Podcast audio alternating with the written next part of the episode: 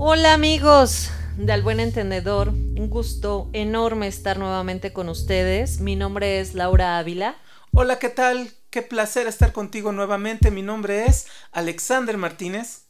Hoy estamos felices eh, porque tenemos un invitado muy especial, un invitado eh, al cual le agradecemos mucho su presencia porque sé que va a ser de mucha utilidad lo que hoy nos viene a aportar con, mucho, con mucha eh, buena voluntad y sobre todo con mucha intención de que tú que nos estás escuchando vayas tomando herramientas, ¿no? Para la vida e incluso para la muerte, ¿no, Alex? Así es, un tema muy importante y tiene que ver con las leyes, ¿verdad, Lau? Así es.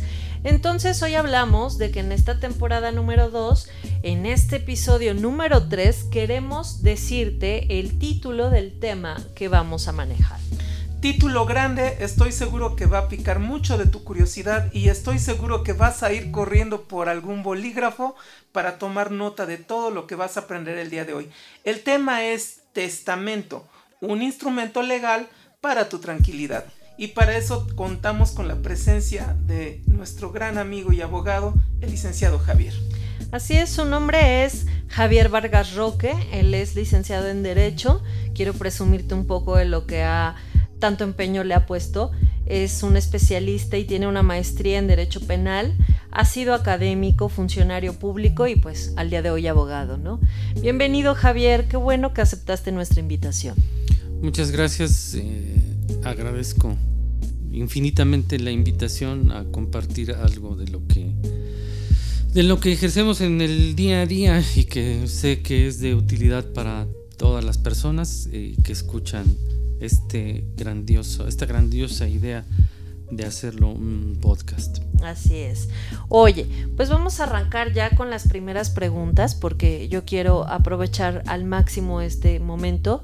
Tú sabes que han pasado fechas pues de mucho dolor, han pasado fechas y momentos de mucho entendimiento y acercamiento en el tema de la muerte.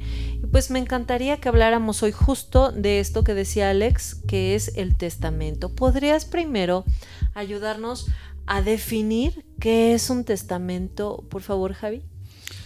Claro que sí. Eh, bueno, hay una definición técnica del testamento que vamos a, eh, vamos a simplificar, que pues es un documento que la gente hace en vida para que éste cumpla con la última voluntad de su creador. Es decir, antes de que muera una persona, entonces va a dejar ciertas disposiciones para que sean cumplidas. Es una palabra para algunas personas muy amenazante, una palabra que está envuelta muchas veces de no sé qué significa, no sé con quién acercarme, cuál es el especialista en el área de las leyes que me pueda asesorar correctamente, cómo se pide el servicio. Primero que nada, eh, lo que hay que tener en cuenta es perderle el miedo a realizar la última voluntad, es decir, a solicitar un testamento, porque la gente a veces he escuchado eh, con mis clientes o en las notarías que es donde se lleva a cabo esto, que les da miedo porque supone que ya los están matando desde ahorita, ¿no? Entonces, pues yo invito a la gente que pues eh, le pierdan esa, ese respeto o temor a la muerte y que pues lo, veamos y lo enfrentemos de la manera más dulce porque finalmente pues es nuestro último destino. Así como las normas jurídicas eh, están hechas para proteger a las personas desde antes de que nazcan, durante eh, el nacimiento, eh, a lo largo de su vida incluso, pues también existen reglas y normas para un bien morir, para morir tranquilos, para morir contentos. Lo dijo usted con una palabra que me llamó la atención, dulce. Y bueno, ¿será que eh, realmente el símbolo que tenemos de los abogados es una óptica diferente, quizás muy técnica, quizás muy fría.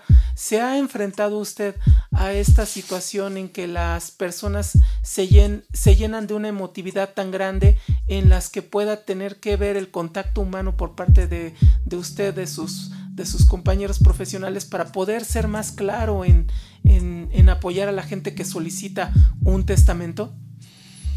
Claro, pues bueno, existen diversas actitudes cuando, para empezar, se tienen la necesidad de una asesoría legal. Desde luego es de mucho respeto eh, el pensar en acercarse incluso con un médico o algún otro profesional como un psicólogo, psiquiatra, pues pensamos que de, antemano estamos enfermos o tenemos un problema en el caso de los abogados. No es así. De hecho, no, nuestras profesiones o, todos los oficios pues tienen la gran tendencia de que en una buena parte podamos prevenir problemas, tanto un mecánico, si nosotros llevamos un vehículo, oye, ese kick, no quiero que me dé problemas, quiero que mi coche funcione siempre bien, entonces voy a estar al tanto de su mantenimiento. Lo mismo es con un psicólogo, psiquiatra, con un médico y en este caso con el abogado. Es decir, yo quiero llevar una vida tranquila y sin problemas, pues bueno, el profesional del derecho, en este caso un abogado en pleno ejercicio de una participación ética en su profesión, pues le va a saber aconsejar eh, haciendo un análisis previo de los riesgos que esta persona tenga y ayudarle a enfrentar eh, con mejores posibilidades una situación antes de que se convierta en un problema. Y aún así, cuando se pudiera definir un problema, pues eh, existen diversas soluciones y pues de la mano del profesional pues lo van a poder sacar de manera muy tranquila y lo van a hacer de, vamos, una, una, participación en conjunto con el profesionista.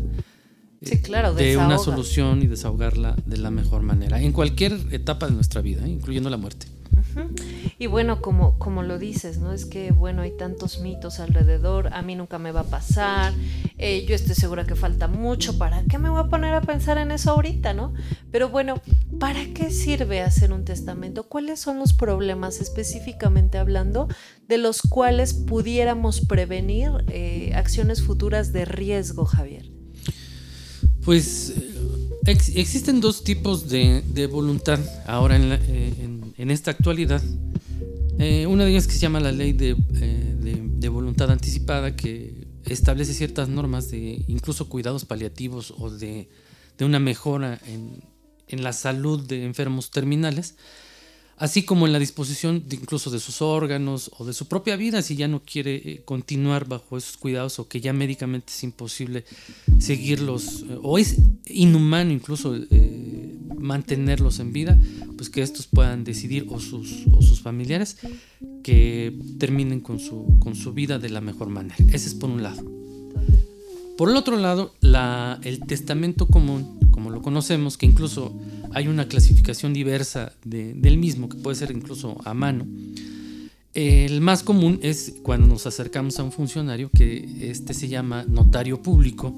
El notario es la única persona que está capacitada, habilitada y que tiene el, dote autorizado por, por norma, por ley, por demás autoridades para que hagan valer ahí su última voluntad.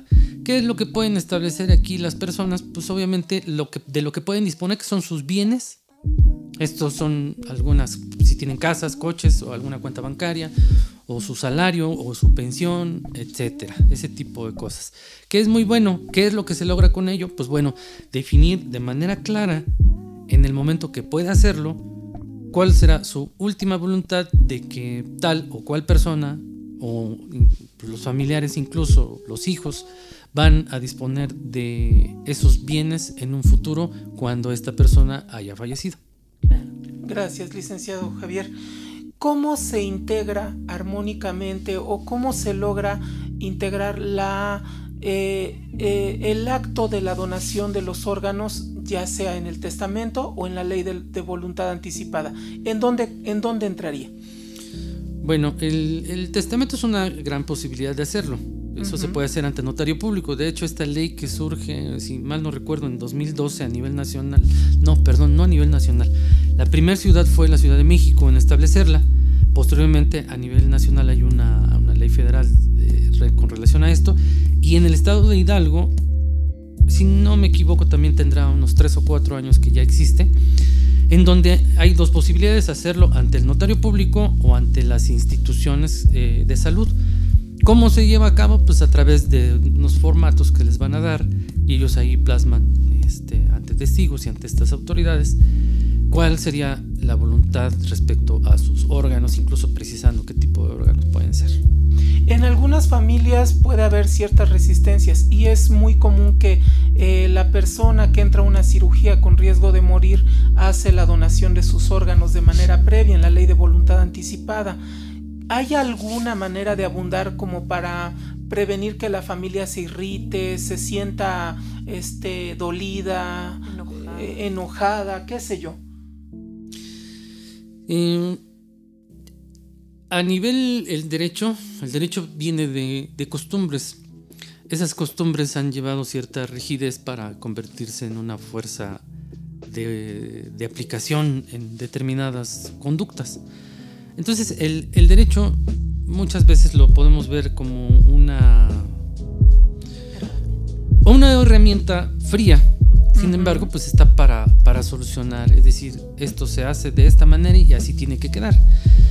Em, la parte de sensibilización creo que está en otro tipo de especialistas y de asistencia, como pues son los psicólogos, tanatólogos, el mismo personal del, del de la institución de salud que pues deben, deben sensibilizarlos en ese, en ese aspecto. Desafortunadamente, pues el derecho en nuestras costumbres eh, jurídicas en el país pues es netamente escrito y con ello pues bueno trae una, una voluntad mayoritaria a través de los diputados que crean las leyes, diputados senadores, y que se transcribe a decir esto se cumple, esto no se cumple. Entonces, eh, creo que va a más a una área de sensibilización. Sin embargo, no estamos em, pues ajenos. o fuera de la posibilidad de consultar también al abogado para que les diga, ¿sabe? Pregúntale al abogado porque lo hacen. Oiga, ¿está bien que están haciendo esto en tal institución? ¿O qué es lo que puedo hacer? Entonces el profesional en ese caso, nosotros como abogados les decimos hasta qué punto está bien que se haga tal o cual decisión en ese sentido. Sí, claro, porque, oye, ¿sabes cuando, eh, cuando escucho preguntar a Alex, de pronto te tengo que confesar algo, creo que esto tiene que ver con nosotros. A mí, y yo me imagino que a todos los psicólogos en formación, eh, nos cuesta mucho trabajo entender la objetividad. Nos cuesta mucho entender que lo blanco es blanco y lo negro es negro.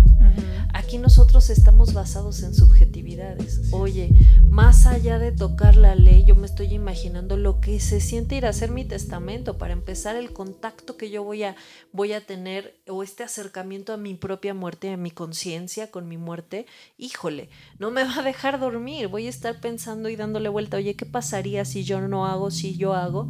Pero ahora un dato curioso que yo investigué para ahora que ibas a venir, para no verme tan acá desinformada. Se decía, puso a estudiar. Me puse a estudiar.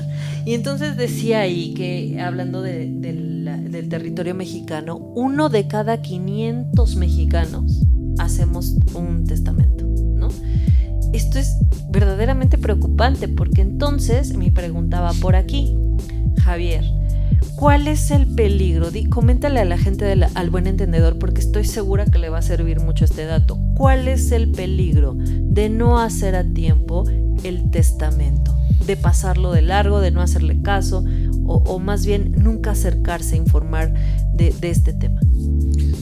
Pues eh, existen diversos peligros. Yo siempre he dicho que no consultar abogado es ir también en contra de mantener tu salud en paz. Porque nosotros al evitar un problema, pues obviamente, pues les, les damos esas noches para dormir en paz, para dormir en calma y para descansar en paz. En este caso, el testamento es un instrumento, es una herramienta jurídica muy importante porque va a evitar futuros conflictos. Es familiares. familiares, desde luego, ¿no? E incluso este, con autoridades, porque hay, hay personas que no han manifestado su última voluntad y derivado de ello quedan los famosos inmuebles o casas intestadas que pues luego se meten otras personas y luego las mismas autoridades. sí se pierden cosas ahí. Entonces eh, pues, se generan de verdad grandes conflictos. Se dividen familias se dividen amistades se afecta a las personas verdaderamente pues bueno la el individuo que ya se fue, pues ya se fue. Dejó en realidad un, problema porque no deja un testamento, una voluntad para después de, que muera. Y, y, en ese mensaje que deja, pues es un mensaje de verdadero amor a la gente con la que convive. Eso es lo que no han visto. es un general, e, es un mensaje de real satisfacción con la vida y agradecimiento a los que te acompañaron a través pues, de este viaje que llamamos vida. Y entonces concretarlo creo que es muy bueno para enfrentar una situación, como decía hace un rato, para una manera de más o dulce de, de morir. ¿Por qué? Porque vas a morir en paz y vas a morir con la satisfacción de que con ese gran mensaje estás diciéndole un verdadero adiós de cariño a tus seres queridos. Entonces, además, digo, la, invitación es que bueno, primero consulten con su abogado, que les eh, diga bajo qué condiciones pueden hacerlo. Y una vez que ya tomen la decisión, quien los va a orientar mejor y con quien se tiene que elaborar, pues es el notario público de su preferencia. Es un trámite que realmente no es costoso y que hay jornadas a finales de cada año para que lo puedan hacer. Así es. Septiembre, el mes del testamento. Así es. Es 50% de descuento y no puede ser que nosotros no atendamos esta necesidad. Claro que sí. ¿Qué más quieren? Coincido completamente cuando dice usted que es un acto de amor, un acto, le voy a sumar yo, de responsabilidad, de verdaderamente estar preocupado por cómo dejo a mi gente. Y bueno, pues me queda claro que es un acto también de madurez que muchos tendremos que trascender en el ejercicio anual de estarlo practicando. Licenciado Javier, un tema que para mí me pica desde hace mucho tiempo. ¿Hay actualizaciones en la jurisprudencia referente al tema de eutanasia actualmente? Pues la jurisprudencia a diario, a diario se está, se está modificando. Eh, es la interpretación de las leyes. Finalmente, el, el tema central de eutanasia, como decíamos, y como consecuencia de la ley de voluntad anticipada, pues, es cumplir con lo que, con, con, en el momento en el que la gente puede, en un caso de enfermedad terminal, tomar la decisión de hacerlo. Y, en y si no, pues en el caso de los parientes más cercanos o quienes tengan la responsabilidad sobre ellos, de, de, aplicar los tratamientos médicos. Es decir, ya, ya incluso es un tema no tan, tan, tan específico como para meritar una, una jurisprudencia al tema, pero sí es tan posible como la ley general lo abarca. Es decir, la gente desea morir y que lo haga en los mejores términos. Esa es la esencia. Pero entonces, retomando la pregunta que hace Alex, si mi familiar eh, no tuvo la fortuna ¿no? de dejar por escrito esta voluntad anticipada, enferma y dentro de los síntomas de la enfermedad pierde la capacidad ¿no? y la lucidez, sobre todo la lucidez, me estoy imaginando un derrame cerebral, algo de este estilo. Un coma. Un coma, ¿no? Donde ya no me puede decir sí, sí me quiero morir, no, no me quiero morir. Eh, ¿Qué pasa con la ley en este sentido? ¿Hasta dónde me respalda a mí como familiar? Si yo lo estoy viendo sufrir, yo estoy viendo que ya no se puede mover, ya no puede comer, la está pasando más, se está llenando de úlceras, Ajá, se está llagando. ¿Qué puedo, ¿Cómo puedo yo como familiar dar asistencia sin necesidad de que la ley me pueda eh, obviamente acusar por un delito de homicidio eh, en cuanto al descuido de la salud incluso de, de mi familiar? Mm, es un tema muy subjetivo. En el caso de que esté a tu cuidado, no puedes tomar esa decisión. Esa decisión se tiene que. Se requieren. Se requieren ciertas o determinadas circunstancias que haga notar una institución en este caso. Y pues de ahí tomar la decisión en conjunto para poderlo llevar a cabo. Una es decir, una. Sí, pero de salud pública. de salud pública, sí, desde luego. Así es, existe esa, esa posibilidad, antes no lo había y pues eh, cualquier riesgo en la salud provocado por una incluso eh, decisión de un médico podía llevarlo a ese médico y a la institución a una responsabilidad, un tema de responsabilidad profesional que derivara en otros delitos como los, las lesiones o pues hasta homicidio. Oye, qué delicado. es un tema muy complejo porque no solamente va de la mano de la palabra eutanasia, se puede confundir con actos de homicidio y por supuesto que no está de lado la palabra suicidio. Estas tres palabras a mí me retumban mucho porque en el paciente terminal es común la conducta quererse quitar la vida o en el caso de la familia apoyar al familiar a que descanse prontamente. Así es yo, yo creo que también, ¿no? Hay que, hay que informarse, porque de pronto a lo mejor hay, hay gente que decisiones, ¿no? Y que esas decisiones pueden perjudicar incluso su, su vida futura y presente y pues por no informarnos, no acercarnos a la persona que nos oriente, yo en este caso creo que más allá de un médico, yo sí necesito un abogado, ¿no? que me diga, oye, ¿cómo proceder en este, en este sentir con mi familiar? Yo no lo quiero dejar ir. Él, en algún momento me lo pidió, pero no sé cómo corresponder a esta petición. Y bueno, oye, tengo una pregunta para ti, Javier. Sí, claro, con gusto. Eh, yo me pongo a pensar en todos estos conflictos eh, familiares que muchas veces son irreversibles o de amistades. Y me queda claro que este testamento, ¿no? a nivel personal, pues es de mucha utilidad. Pero estaba yo también en mi investigación aclarando. A mí nadie me agarra desprevenida. Aclaro.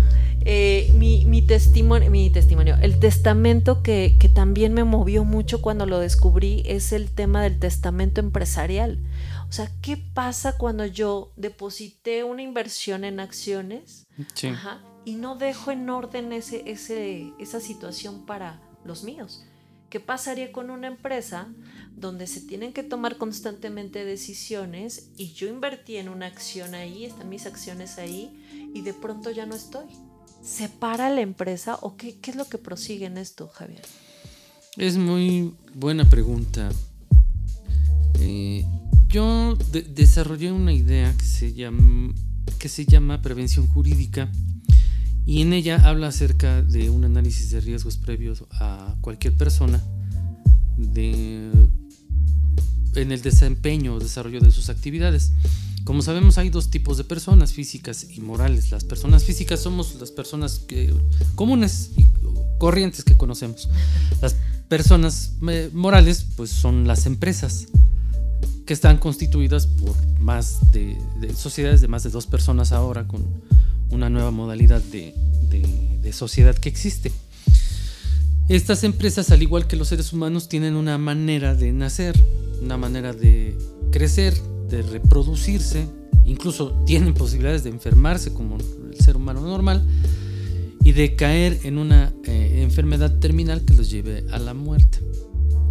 Entonces, antes de eso, si existe alguna enfermedad o un riesgo del que tú me comentas, pues estas deben estar funcionando y hay determinadas reglas. Eh, existe una manera de liquidarlas previo a o existen disposiciones dentro de sus estatutos para manejar cuestiones de este tipo que en sus actas constitutivas, es decir, cuando nacen, así como nosotros tenemos una acta de nacimiento, también existe esa acta eh, para las empresas, y pero a diferencia de nosotros, ahí se pueden establecer reglas para poder prevenir este tipo de circunstancias. Por lo regular, cuando no se observan, pues existen ciertos conflictos que dejan sin el pleno manejo a una empresa y que pueden tener eh, pues una parálisis y eh, repercusión económica. Sin embargo, pues para eso existen órganos de, control dentro de esas empresas que les pueden ayudar a, continuar con sus funciones. El manejo de esas mismas acciones, pues bueno, también se deriva de un, de un, de un testamento. Y si no es así, pues bueno, desafortunadamente tendría que irse a un juicio que le llaman comúnmente la gente intestado. Técnicamente es un intestado, intestado perdón, o es un juicio sucesorio intestamentario, donde no existe testamento y entonces se le deja a un juez la manera de poder escoger un albacea que tome esas decisiones en ese lugar. Claro. Oye, pero me parece muy riesgoso, ¿no? De pronto. Claro. Y, y sabes sobre todo qué me preocupa en este tema, que hay tanta gente en sus casas, con sus familias, que no le comunican a los que ama lo que tienes. O sea, imagínate, hay gente que no se entera, tu esposa no sabiendo cuánto ganas, tu esposa no sabiendo que ya te compraste un terreno, no sabe que tienes una escritura ahí guardada. En una empresa tus acciones hay guardadas e invertidas. O sea, ¿cómo hay tal o, la falta de comunicación llega a tal grado que precisamente por la desinformación y esta falta de comunicación, pues nuestros bienes, que sí representan bastante para los seres humanos, aunque no lo querramos, ¿no? Desde el lado más humanista, aún en este lado humanista los bienes representan. Y cuando no le damos la formalidad y la comunicación y la fluidez que esto pues tiene que percibir, eh, por supuesto que metemos en problemas a mucha gente, ¿no? también pues dejamos, echamos por la borda tanto esfuerzo de tanto tiempo que, a uno pues le cuesta. Tú, Alex, no sé qué puedas. Sí, eh, hay algunas eh, faltas de claridad en el profesionalismo del ejercicio que maneja. ¿Cómo se dirige la gente a ustedes? ¿Es un abogado? ¿Es un y cuáles son las funciones, es un licenciado, muchas veces no sabemos y bueno, nos pasa en nuestro campo en donde se confunde al psiquiatra con el psicólogo, al psicoanalista con el terapeuta y así sucesivamente. Abúndenos, por favor. Ah, bien, gracias. Sí, es, bueno, es muy buena esa aclaración porque mm, al igual que se escoge un profesional en otras áreas, pues bueno, tenemos diversas especialidades. Pero, sin embargo, pues dentro de nuestro profesionalismo y ética, pues eh, tenemos diversas actividades. Nosotros estudiamos una rama, una rama inicial que es la licenciatura en Derecho.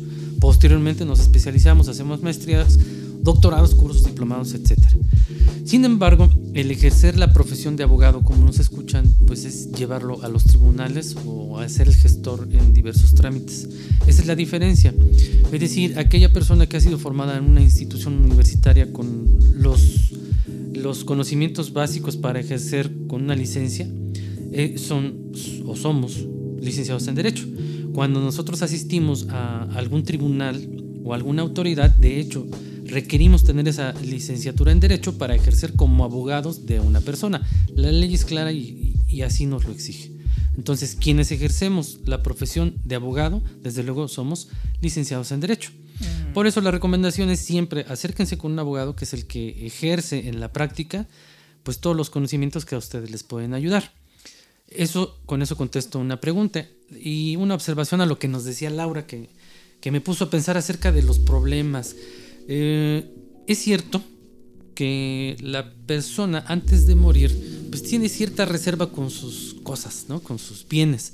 Muchas de las ocasiones el esposo o la esposa pues no le revelan toda la, realidad de su patrimonio por X razones o prejuicios. Sin embargo, en, pues en, en el caso de que lo quieran hacer público y transparente, incluso con su familia, pues acérquense a un abogado y hay, manera de asegurarlo, porque muchas veces la gente por sus prejuicios dice, bueno, es que me va a dejar sin nada, es que eh, sí, ¿no? Se va a aprovechar de que tengo dinero, etcétera. Pues bueno, se puede manejar también de una manera discrecional, pues en compañía del abogado para poder asegurar que ese tipo de cosas no sucedan, ya sea que lo quiera hacer público o que no lo quiera hacer público. Porque eh, es cierto, yo me he encontrado en la práctica con juicios en donde se ha promovido eh, un, intestado y de repente aparece que sí había testamento cuando decían que no había. Esa es una. Y la otra, cuando no aparece testamento, pero la persona tenía más bienes de los que realmente eh, pues, sus parientes sabían.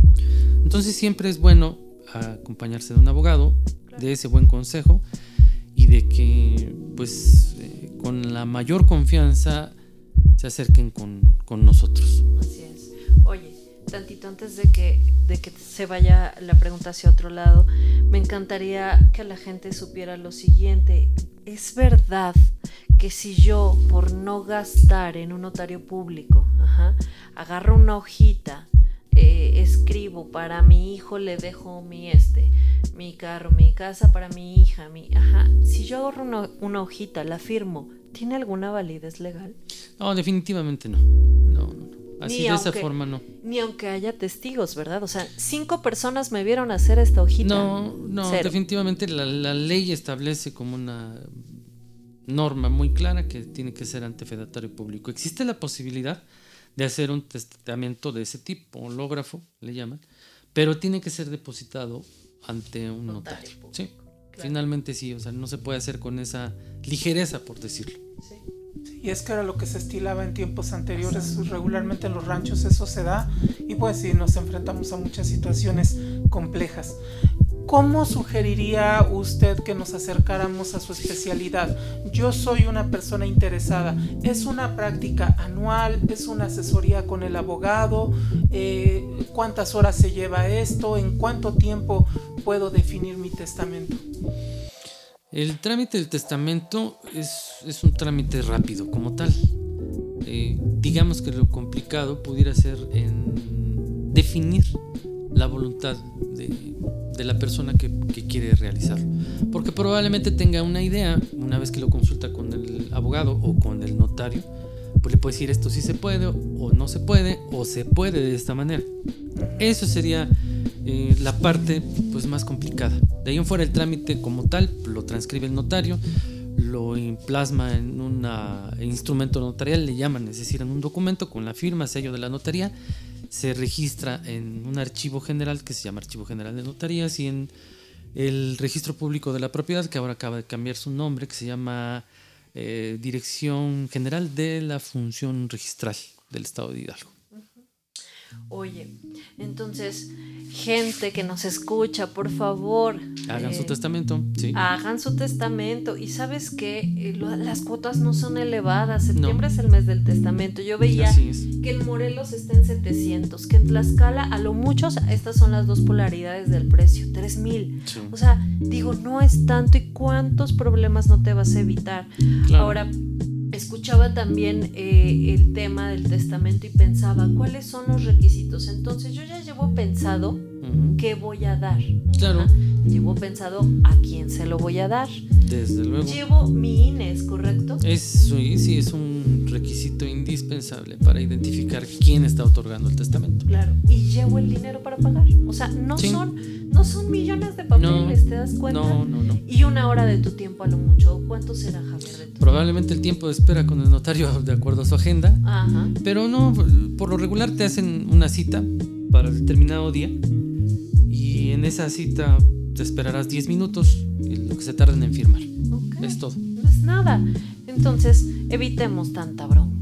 Que nos va a llevar a un acto de responsabilidad, nos va a culturizar y también concientizar que, bueno, pues no somos este, infalibles, que, bueno, estamos en riesgos y que dejar esa paz en nuestros seres queridos, bien lo dice el abogado Javier, es un gran acto de amor y por supuesto que va a generar conciencia año con año en mi persona y una madurez de ver la vida de otra manera. Oye, y además cómo cambiar esta cultura testamentaria, cómo le hacemos para que mi familia, mi gente, los míos, pues, se enteren de que esto es necesario. Eh, además de con el ejemplo, ¿qué otras cosas crees que podrían servir como para prevenir las posibles dificultades como consecuencia de, no llegar al testamento a tiempo? ¿Qué, ¿Cómo le podríamos hacer para que la gente sepa, ¿no? como un recurso eh, bastante fuerte, que es necesaria la utilidad y, la creación de estos testamentos, Javier? Bueno, mm, yo creo, en lo personal, que es una cuestión de cultura general. Somos una sociedad de, de dejar para después todo. Todo lo dejamos para después. Al rato lo hago, al rato lo arreglo. Después lo veo, nos vemos otro día, etc. Bajo esa tesitura, pues ¿por qué no vamos a dejar algo? Para después, si va a tratar de un tema que no me gusta. ¿Cuál es el tema que no me gusta? Que me voy a morir. Así es. ¿no? Entonces, eh, de ahí viene. Entonces, lo que primero debemos hacer es eh, en nuestras vidas arreglar todo para poder enfrentarlo con responsabilidad. No dejar las cosas para después, sea el detalle que sea. Y al enfrentarlo nos vamos a dar cuenta que pesan menos cosas dentro de nuestra cabeza y entonces lo vamos a hacer con mucho gusto lo que sea, aquello que nos da miedo, aquello que nos disgusta, y claro, con mayor razón y con mucho más gusto lo que verdaderamente amamos. Y en este caso, si pensamos que amamos a nuestra familia, o a nuestros amigos, o a nuestro cónyuge, pues con mucho más amor debemos hacerlo. Claro, no te lleves culpas al más allá. Así es. si no, luego vienen y te jalan debajo de la cama. Sí, claro. Palabras muy difíciles de manejar. Testamento, ley de voluntad anticipada, eh, gastos funerarios y contratos bien establecidos y bien dejados este, a la mano de la familia. Bueno, yo les comparto mi experiencia, amado público del buen entendedor, ya hace dos años eh, concluí de pagar en pagos y buenas mensualidades todos mis gastos funerarios. Mi familia lo sabe, por supuesto que la cara eh, de, de mis familiares es de qué te está pasando, de que estás enfermo. No, no me pasa nada, quiero ser responsable con ustedes.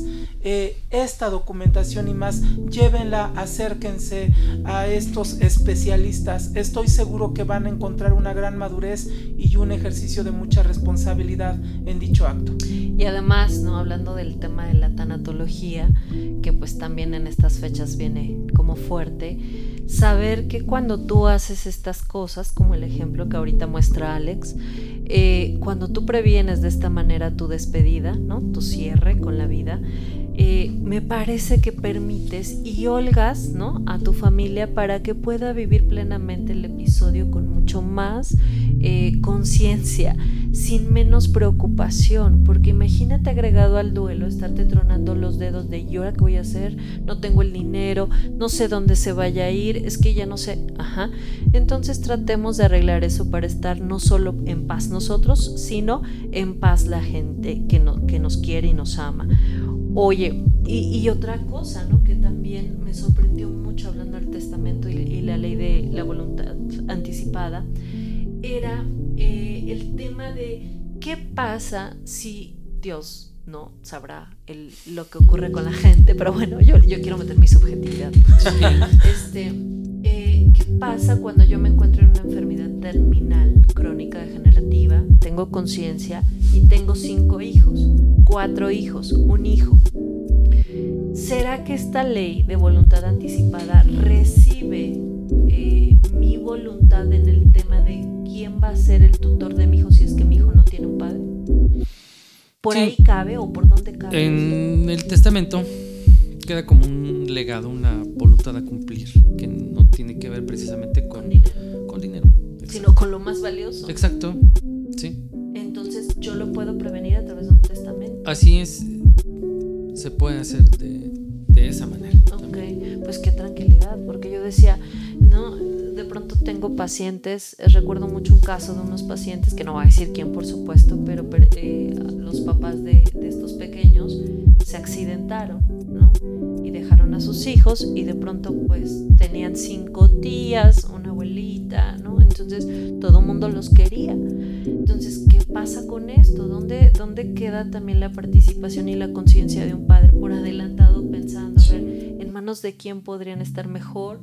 Los conozco a todos, sé que con todos, todos son amorosos con ellos, pero sé quién podría darles una vida como de mejor acompañamiento y creo que esta voluntad en el testamento, como dices, Javier, sería una muy buena oportunidad para arreglar algo tan valuable. ¿no? Claro, también eh, aparte de evitar conflictos eh, familiares, pues eh, evitarían también conflictos con relación a los hijos si dejaron probablemente alguna pensión, quién les va a representar, si para sus temas escolares también requieren una representación, pues bueno, las autoridades escolares van a decir quién ejerce la patria potestad, la guarda y custodia sobre estos niños. Es un tema de derecho familiar que también de todas maneras tiene solución, pero pues no es más que pues el gasto de, de tiempo tiempo, dinero y esfuerzo para poderlo resolver. Finalmente sí tiene solución, pero es mejor hacerlo de manera anticipada.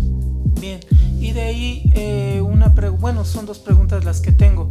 Eh, la primera, entonces usted recomendaría que fuese un ejercicio anual, porque bueno, al año ya o aumentaron mis bienes o ya redujeron, ya cambió mi punto de vista, posiblemente a quien yo había canalizado algún terreno de mis seres queridos, pues también lamentablemente ya falleció. ¿Usted recomienda el ejercicio anual o lo recomienda cada seis meses, cada dos años? No lo sé, primer pregunta. Y la segunda pregunta muy enfocada a la albacea. Eh, características que pudiera usted enfatizarnos en una albacea, en una persona en quien yo quiera depositar mi confianza en caso de una enfermedad en donde ya no tenga yo el ejercicio de mi voluntad o en el caso de que pues eh, pierda la vida. Bueno, respecto a la primera pregunta, ¿Me la podrías repetir? Con todo gusto, perdóneme. Perdóneme, es que yo me apasiono. y bueno, como psicólogo y tanatólogo, sí, sí, no, no, me quedó muy claro. Y me disculpo por ser tan, tan, tan, tan, sí, tan apasionado. Sí, la primera pregunta es si usted recomienda que fuera en un periodo de un año, eh, quizás seis meses, quizás dos años, eh, la actualización y el ejercicio de estar elaborando el testamento. Sí, ya sé por qué me perdí. Lo que pasa es que hay una campaña anual para los testamentos, entonces es posible que se haya eh, pues ya fijado en la mente de las personas que solo cada año lo pueden hacer. No, esto lo pueden hacer en cualquier momento, desde luego en los horarios hábiles de las, de las notarías. Cualquier día del año a la hora que gusten pueden hacerlo. Y asimismo, cualquier día del año, en cualquier momento, pueden hacer las modificaciones al mismo. Y no significa que también, ya que hicieron la disposición de sus bienes, a lo mejor tenían cinco casas y dicen, este, esas cinco casas son para cada uno de mis hijos, etcétera, y de repente, pues como ya las heredé, ya no las puedo vender. No, sí las pueden vender. Sin embargo, es importante que quede claro en el testamento que una de esas casas pues ya no está dentro del patrimonio y que se tiene que hacer esa aclaración. Entonces puede ser en cualquier momento, no hay ningún problema. Y la segunda pregunta referente a, a la selección de la albacea, eh, características que yo pudiera eh, precisar o cuidar en la persona que elijo en el caso de que sí en el caso de que yo quedara no sé en una situación de no poder ejercer mi voluntad ya sea por enfermedad o en caso de muerte Bien, bueno, legalmente pues únicamente se requiere que sea una, persona en pleno uso de sus facultades. Nada más, es lo único mayor de edad, etcétera, que pueda llevar a cabo ese tipo de, de actividades. Puedo elegir una segunda opción, es decir, tengo a mi albacea una persona que aprecio mucho, un cuñado, un primo, pero no sé si él en ese momento esté disponible y entre otra persona. ¿Esto es válido? Claro, sí es válido, así es siempre y cuando no suceda o se puede anticipar que, en caso de que falleció, perdió la capacidad, enfermó, etcétera, otra persona diversa puede llevar a cabo el cargo de albacea. Como el albacea es un, administrador, no puede disponer libremente de los bienes, eso hay que entenderlo.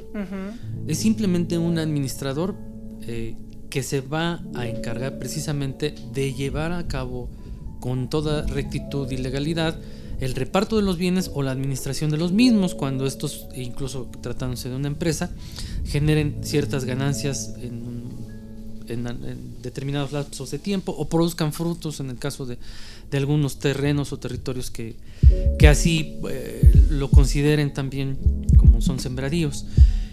Pero y también un, consejo eh, personal es que si es un acto de amor, que ahora sí tenemos que ver, pues en ese acto de amor encontremos a la persona que va a corresponder de la mejor manera eh, con el mismo amor que se le ha entregado ese, ese, ese gran cargo, ese cometido exactamente. Que tenga esa sensibilidad. Así es. Y yo le agregaría también el presentarlo a mi gente, a mi familia y decirles, bueno, en este paquete se encuentra mi testamento, mi ley de voluntad anticipada, mis gastos de funerarios este, liquidados, el nombre de mi primer este, albacea. albacea, segunda albacea, y bueno, pues por si fuera poco y para que de una vez se alcancen, se acaben de espantar, también aquí está mi carta de donación de órganos. Creo que sería un acto de responsabilidad. solamente te faltaría decir la fecha y la hora en la que y es que así se escucha, pero bueno, de ahí la importancia de crear este programa para nuestros eh, seguidores de Al Buen Entendedor, eh, generar esta cultura de la legalidad. Sí, de cambio, de amor, de bueno, de mucha expresión.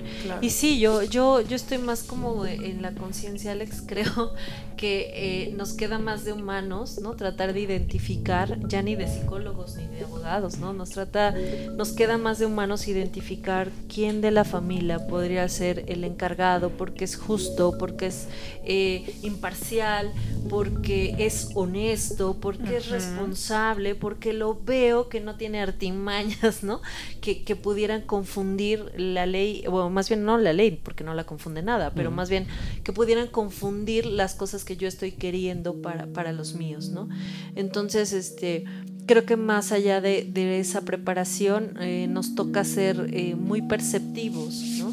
acerca de las personas que podemos creer como capaces de ejercer esta responsabilidad tan grande en nuestras vidas. Y bueno, pues me encantó que estuviéramos aprendiendo de esto, familia del buen entendedor. Creo que hay mucho, hay mucho más, Javier. Ojalá que podamos tocar otros temas que van a ser exquisitos tocar contigo. te pido, te pido mucho que aceptes nuestras siguientes invitaciones porque, híjole, cuando quieran. Cuánta tela que cortar, ¿no, Alex? Sí, Javier, y muy abundante en tu forma de compartirnos tu información. Eh, abogado Javier, ¿algún teléfono en donde nuestros escuchas puedan contactarle? Estamos seguros que su calidad humana va a ser imán un imán muy atractivo para personas que deseen contactarle y bueno, abundar más en su experiencia. Claro que sí, en este que traigo, que les voy a dar el número. Sí. Si gusta dictarlo despacito. Con mucho gusto, es el 771 567 5995. Mira. Así es, pueden comunicarse con, conmigo. Ah, es el 771-567-5995. Muy bien. ¿Está usted laborando en Pachuca Hidalgo? ¿O hay algunas extensiones más donde digo, alguna gente querrá acercarse y, posiblemente esté fuera? Eh, pues sí, por lo regular estoy eh, en la ciudad, sobre todo ahora en, en, la pandemia y con esta suspensión, sí, el confinamiento derivado de la, de la famosa pandemia y atendiendo pues en lo posible desde casa, vía remota a través de videoconferencias y pues cuando no hay más remedio pues asistir a, algunas eh, audiencias, así se les llama, en donde tenemos que comparecer como abogados con, pues, con los jueces.